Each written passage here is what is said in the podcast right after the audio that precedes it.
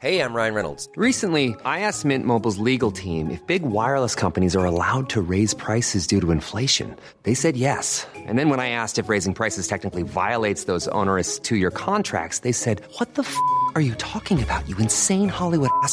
So to recap, we're cutting the price of Mint Unlimited from $30 a month to just $15 a month. Give it a try at mintmobile.com slash switch. $45 upfront for three months plus taxes and fees. Promo rate for new customers for limited time. Unlimited more than 40 gigabytes per month. Slows. Full terms at mintmobile.com. Dixo presenta Fuera de la caja con Macario Schettino. Dixo is back. Bienvenidos, esto es Fuera de la Caja. Yo soy Macario Esquetino y le agradezco mucho que me escuche en la revisión de lo ocurrido en esta semana de febrero, que terminó el día 11, domingo, una semana en la cual eh, fue mi cumpleaños, entonces agradezco mucho las felicitaciones recibidas. Hay muchas personas que cumplen años en febrero. Fue también cumpleaños de mi muy querido Manuel Mijares, a quien le mando un abrazo. Es asiduo también de esta emisión y le agradezco mucho por ello. Pero bueno, además de los cumpleaños, hay otra cosa que cumple años en eh, febrero, en esta semana precisamente, que es la Constitución el 5 de febrero, tradicionalmente, se reúnen en Querétaro los tres poderes federales y los gobernadores del país para presentar respetos a la Constitución, que es la base de nuestra vida en común. Están ahí las reglas elementales que nos permiten vivir juntos, aunque le hagamos poco caso. Eh, en general, ahora le habíamos hecho mucho más caso que antes a partir de que el partido único dejó de ser tal en 97, pero ahora pues estamos viviendo un proceso de restauración autoritaria impulsado por López Obrador, el cual pues, optó por no presentar respeto a la Constitución, al contrario, lo que hizo fue insultarla el mismo día, 5 de febrero, desde el pequeño local que hay en Palacio Nacional, que fue un congreso durante un periodo en México, ahí se reunía el Congreso Liberal, ya después lo sacaron de ahí porque pues eh, es lo menos que puede uno hacer, separar los poderes al menos físicamente pero durante un tiempo ahí se celebraban las reuniones del Congreso. En ese lugar, acompañado por, me parece, su esposa y algunos funcionarios de su gobierno, secretarios de Estado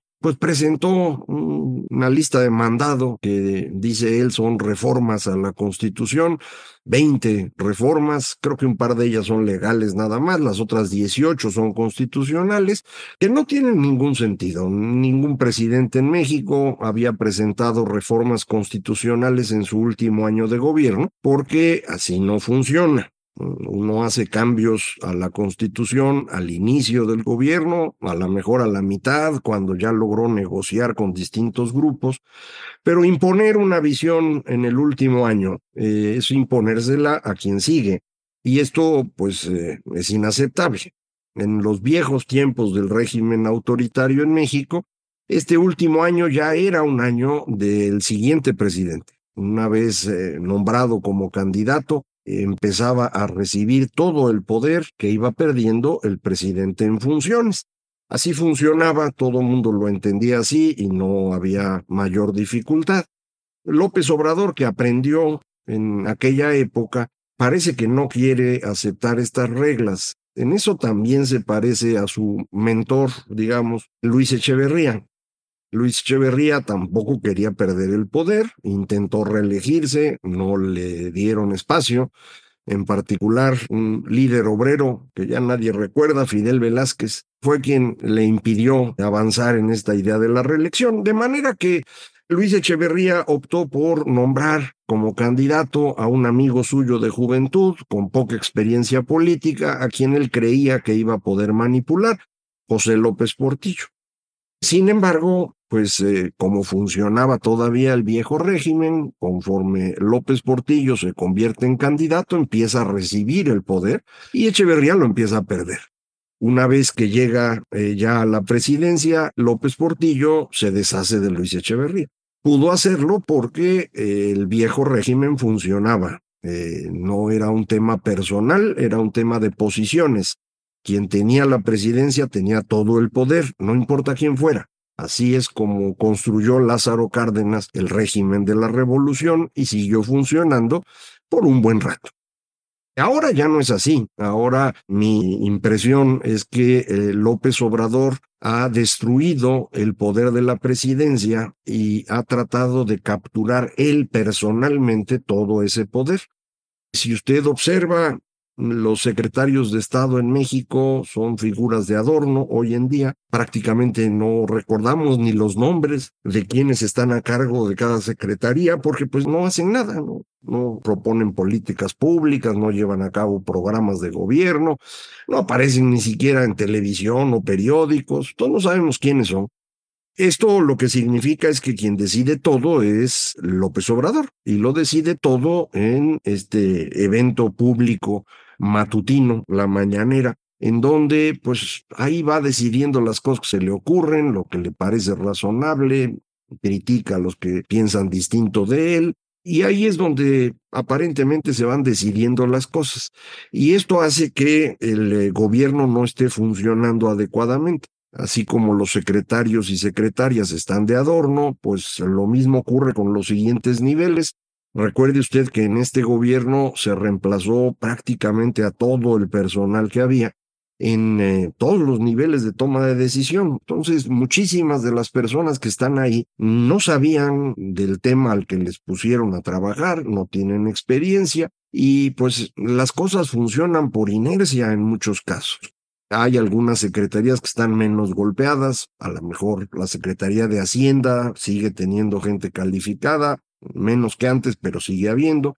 En relaciones exteriores se han retirado una gran cantidad de embajadores, pero pues sigue habiendo todavía algo de este espíritu de cuerpo que tenía la diplomacia mexicana y con eso medio la van librando. Pero otras secretarías pues no hay nada, nada. Entonces, al no poderse aplicar las medidas que al presidente se le ocurren a través del sistema normal de la gestión pública, el presidente se ha recargado cada vez más en los militares, los cuales tampoco están calificados para muchas cosas que tienen que hacer hoy, no las pueden hacer bien, siguen órdenes, eso sí, y ya algo es algo, los demás funcionarios ni caso le hacen ya al presidente. Entonces, bueno, cuando menos los militares sí le hacen caso, o eso parece, pero, insisto, no pueden hacer muchas cosas porque no se prepararon para eso. Su trabajo es otro. Bueno, ese otro trabajo es el que ahora no sé si pueden hacer, es decir, la defensa nacional. El avance territorial del crimen organizado me hace pensar que no, no están ya teniendo mucha capacidad de fuego los militares de control territorial. Ahora son otras organizaciones las que controlan el territorio y cobran impuestos, imparten justicia, gobiernan en los hechos. Esto es una gran tragedia es lo más grave que estamos enfrentando y muchas personas no lo alcanzan a percibir. No sé si López Obrador lo entiende o no, no le hace caso, eso seguro, pero no sé si se ha dado cuenta del tamaño de tragedia que ha provocado con esta brillantísima estrategia de abrazos no balazos, sumado a darle a las Fuerzas Armadas montón de actividades que no les corresponde los ha distraído de su trabajo principal, ahora ya nadie hace ese trabajo y pues son los criminales los que van ocupando el espacio.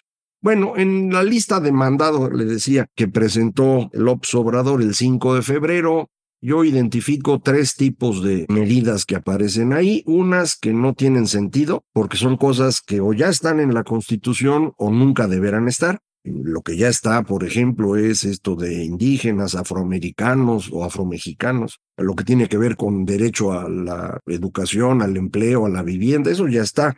A lo mejor le quiere perfeccionar, no veo por qué tendría que hacerlo en este momento, insisto, entonces no tiene mucho sentido. Otras cosas no deben irse hasta allá, medidas que tienen que ver con el agua, con lo del fentanilo y otras drogas, los vapeadores, ese tipo de cosas es preferible que no lleguen a la Carta Magna, no es para eso. Hay un segundo grupo de medidas que son inviables económicamente. En ellas está lo de fortalecer la Comisión Federal de Electricidad a costa del sistema privado. Es imposible, eso no funciona. De hecho, por eso se nos está complicando ya todo el sistema eléctrico también ponerse a hablar de temas asociados al petróleo, petroquímica y demás, son cosas que no deben estar ahí y son inviables, es decir, económicamente no salen las cuentas. También es el caso de las pensiones. Se le ocurrió anunciar, porque con eso pues quiere ganar la elección, que le va a dar a todos pensión de 100% del último sueldo.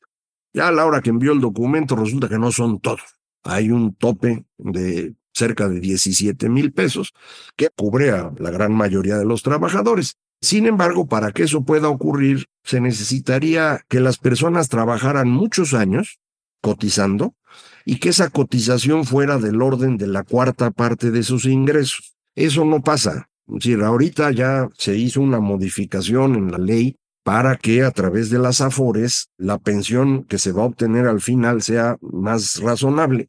Y para eso lo que se hizo fue elevar lo que se aporta cada mes. Estaba en el orden de 6% del ingreso, se va a llevar hasta el 15%. 15 es una cantidad ya importante. Más arriba de 15 está bien difícil. Usted dice, no, pero que lo pague el patrón. En realidad no lo paga el patrón, lo paga el trabajador. No importa si el dinero sale de la bolsa del patrón, para el patrón ese es un costo salarial y por lo tanto va a contratar menos trabajadores si ese costo salarial va creciendo. Entonces acaban pagándolo los trabajadores, no hay duda. Y el problema más importante para el caso de México es lo del periodo en el que se cotiza. La cuenta que le estoy comentando, yo estimé una persona que trabaja 45 años cotizando, de los 20 a los 65. Eso no lo tenemos en México. Muchísimas personas trabajan para distintos patrones. Ahora con el sistema de Afores, usted se puede mover entre patrones y no se pierde las semanas cotizadas. Incluso si trabaja para el gobierno en muchas partes, no se pierde la cotización y eso ya es un gran avance contra lo que teníamos antes. Pero si usted se sale para poner un negocio propio, para eh, trabajar en la informalidad, y usted no tiene la idea de cotizar por su cuenta, sí va a perder esas semanas. Y eso a la larga es bien costoso. Entonces, tratar de dar esta pensión del 100% del último sueldo a las personas, incluso con ese límite que se está sugiriendo, requiere un gran esfuerzo fiscal que es imposible. En este momento el gobierno mexicano gasta más de lo que tiene de ingresos y no poco más, mucho más. ¿Cuánto más? El equivalente a todas las pensiones, dos billones de pesos. Eso es el déficit del gobierno. Cada año en este momento se está incrementando la deuda en dos billones de pesos. Muchísimas personas siguen repitiendo el cuento del presidente de que la deuda no ha crecido. Es una mentira, sí ha crecido. Hay siempre formas de decir, no, pero mira, si lo mides como porcentaje del PIB, pues ha crecido muy poquito o se ha achicado tantito. Bueno, no importa. En pesos y centavos, en este 2024 le falta al gobierno dos billones de pesos para cerrar sus cuentas. Si a eso le va usted a sumar más pensiones, pues ya no van a ser dos billones, van a ser dos billones y medio o tres billones. Y el asunto es que eso no se puede hacer. Si lo hacemos, en dos o tres años esto se vuelve una tragedia. De hecho, ya sabemos que para 2025 vamos a tener que tener un ajuste fiscal. No importa quién gane, el quien gane puede hacer la diferencia en cómo se va a hacer ese ajuste fiscal, pero se tiene que hacer de cualquier manera. Y finalmente hay un tercer grupo de iniciativas presentadas por el presidente en su lista del súper que tienen que ver con la destrucción de la República. Que el Poder Judicial deje de ser un poder autónomo e independiente, que los jueces sean elegidos por voto popular, que desaparezcan las diputaciones que llamamos plurinominales, todo esto es una construcción para concentrar el poder en eh, el grupo del presidente, de López Obrador. Ni siquiera en la presidencia, ¿eh? otra vez, yo insisto en esto porque para mí es eh, importante la diferencia. Muchas personas dicen, López Obrador nos está regresando a la época del viejo PRI, con un presidente todopoderoso. Yo no estoy seguro. Yo creo que quien está acumulando el poder es él personalmente y no la presidencia. No lo podemos saber con certeza, salvo que ganara su candidata, llegue a la presidencia y entonces no pueda hacer nada. Si esto ocurre, yo habré tenido razón. Ya va a ser muy tarde para resolver. Si eso pasa, esto ya será una tragedia, pero es la forma de comprobarlo. Prefiero no comprobarlo, la verdad, y que se quede como hipótesis. Pero eso es lo que yo creo que está ocurriendo. Quienes suponen que Claudia Sheinbaum va a hacer lo que hizo López Portillo y mandar a López Obrador a las Islas Fiji, creo que no se dan cuenta que no estamos en el régimen del PRI. Este no es un sistema de partido único con un presidente todopoderoso, es un sistema de un movimiento muy informe que está encabezado por una persona a la cual todo mundo en ese movimiento le rinde pleitesía. ¿Qué va a pasar cuando esa persona no esté? ¿Hay alguien que va a heredar ese carisma, esa capacidad de control? Pues no se ve claro, ¿eh? Yo no veo cómo la señora Sheinbaum pueda heredar eso, no se me ocurre. De manera pues que eh, su capacidad para enfrentar a López Obrador está muy limitada. No va a tener herramientas para hacerlo. No sé si tenga las habilidades políticas necesarias, pero las herramientas eh, operativas pues yo no las percibo. Creo que, insisto, la presidencia en México está perdiendo mucha fuerza y el Estado mexicano pues está viniendo abajo, ¿no? Por lo que ya platicábamos. Entonces, las uh, propuestas de López Obrador son todas ellas un problema porque no tienen sentido, porque son inviables o porque son peligrosas para la República. Pero pues eh, él lo que quiere es hacer campaña con ellas, ya dijo, ¿no? Esto es porque hay elecciones y que quede claro cuáles son las diferencias, está metiéndose en las elecciones como no lo había hecho ningún presidente. Eh, él se quejó mucho de cuando Vicente Fox metafóricamente decía no hay que cambiar de caballo a mitad del río. Bueno, él con toda claridad ha hablado mal y ha pues calumniado a la candidata de oposición, a Xochitl Gálvez, lo hizo cuando ella se convirtió en candidata para elevar los negativos de ella lo hace ahora en un libro, según dicen, yo no he leído ni leeré ese libro. Esta actitud de López Obrador es totalmente antidemocrática, pero ya lo sabe usted, él de demócrata no tiene nada. Eh, entonces, en la dirección en la que vamos, pues una dirección peligrosa, creo que se está haciendo cada vez más claro que teníamos razón en lo que habíamos dicho, que conforme se fuera convenciendo la población de que nada más hay dos opciones, que son Claudia Sheinbaum y López Obrador de un lado, o Xochitl Galvez del otro, la población se iba a decantar a favor de Xochitl. Me parece que esto se va haciendo más claro en encuestas, eh, es muy claro en redes sociales. Creo que esto va a ser todavía más evidente en el futuro próximo. El Esquirol que anda por ahí, eh, pues le ha ido mal y se lo merece. Entonces ahí dejémoslo. Concentrémonos en estas dos opciones. Vamos a ir viendo cómo va avanzando va a depender fundamentalmente el resultado de la elección de cuántos vayamos a votar. Por eso el López Obrador ha insistido en que esto está resuelto y que ya ni se preocupen. No, no, no está resuelto. Sí preocúpense. Primera cosa importantísima, este domingo 18 de febrero, en las plazas públicas, todos a exigir que la democracia se respete. Y después, el 2 de junio, hay que ir a votar necesitamos que vote por ahí del 60-65% del padrón. Es más o menos lo mismo que ha votado en otras elecciones presidenciales, tampoco estamos esperando una cosa excepcional, lo mismo de siempre. Eh, con eso se resuelve el problema. Entonces, empecemos este domingo con lo que hay que hacer y nos seguimos después el 2 de junio. Mientras, aquí le seguimos. Muchísimas gracias. Esto fue Fuera de la Caja.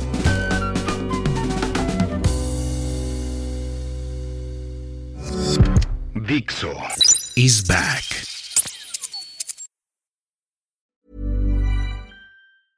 Selling a little or a lot? Shopify helps you do your thing however you cha-ching. Shopify is the global commerce platform that helps you sell at every stage of your business. From the launch your online shop stage to the first real life store stage, all the way to the did we just hit a million orders stage. Shopify is there to help you grow. Shopify helps you turn browsers into buyers with the internet's best converting checkout. 36% better on average compared to other leading commerce platforms because businesses that grow grow with Shopify. Get a $1 per month trial period at shopify.com/work. shopify.com/work.